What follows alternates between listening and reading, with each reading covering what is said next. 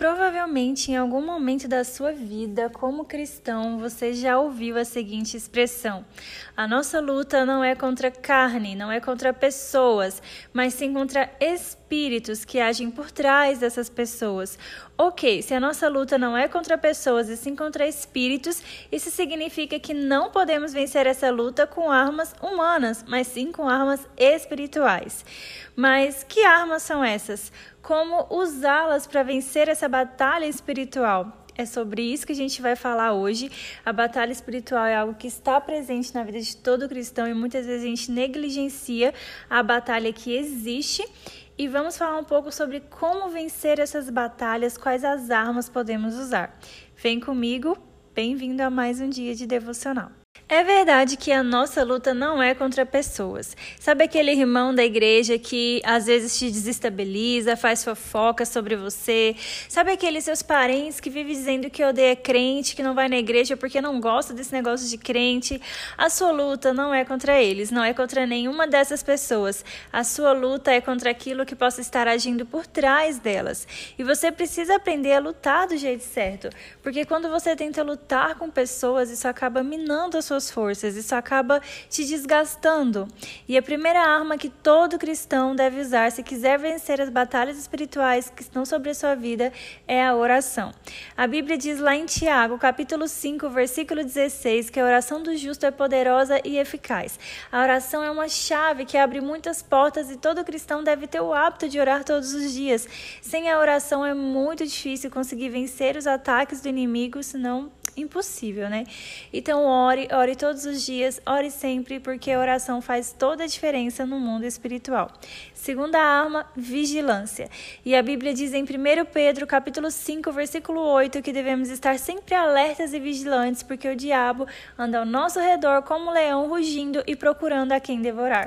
O diabo está sempre à nossa volta, esperando apenas uma brecha para que ele possa entrar e fazer um estrago na nossa vida. Ele quer nos enganar e nos fazer pensar que tudo é normal.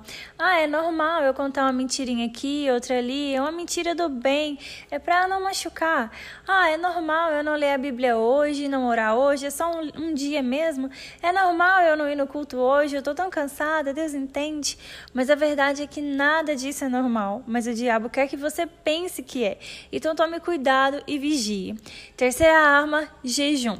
O jejum é uma arma espiritual poderosa para vencermos o nosso inimigo, porque ele ele mata a nossa carne e fortalece o nosso espírito. Quando jejuamos, somos fortalecidos, somos renovados e o jejum não deve ser visto como uma moeda de troca. Eu faço um jejum hoje para que Deus me dê algo amanhã. Não é assim que funciona. A gente já falou sobre isso aqui, né, nos devocionais alguns dias atrás. O jejum ele não vai mudar Deus, ele muda você. Deus sabe das suas necessidades, Deus sabe de tudo que você precisa. Ele quer que você jejue para que você possa estar mais próximo dele, para que você consiga ouvir a voz dele, para que você consiga matar a sua carne, fortalecer o seu espírito. Próxima arma é o louvor e adoração. Em Atos, capítulo 16, a Bíblia nos conta a história de Paulo e Silas.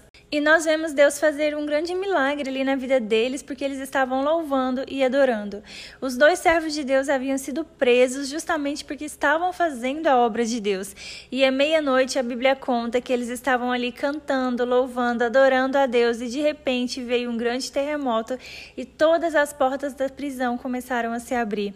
Pega a sua Bíblia, dá uma lida na história toda que você vai ver o quanto louvor e adoração são armas poderosas para vencer o inimigo. O inimigo ele se levantou contra a vida desses dois homens para impedir que a obra do Senhor fosse feita, mas ao invés deles murmurarem, ao invés deles reclamarem por terem sido presos, eles decidiram orar, eles decidiram louvar, eles decidiram adorar, e a resposta de Deus veio para a vida deles. A vitória veio. Os verdadeiros adoradores são aqueles que adoram a Deus em todo tempo e em toda hora, não apenas com palavras, mas com a sua própria vida vida. Não há mal que fique sobre a nossa vida quando temos o hábito de adorar ao Senhor. E a última arma para vencer o mal na sua vida, as batalhas espirituais, é a palavra de Deus. Lá em Mateus, capítulo 4, nós vemos que o próprio Jesus foi tentado pelo diabo. Jesus ele jejuou por 40 dias e depois disso ele teve fome. E o diabo, que não é nada bobo e sabe como nos tentar, chegou para Jesus e disse: Se você é mesmo filho de Deus, transforma essas pedras em pão. Ele sabia que Jesus tinha poder para fazer isso se ele quisesse. Ele sabia da fome que Jesus estava sentindo ali, então ele se aproveitou disso. Ele viu ali uma oportunidade para tentar Jesus, para que Jesus se curvasse a ele e obedecesse a ele.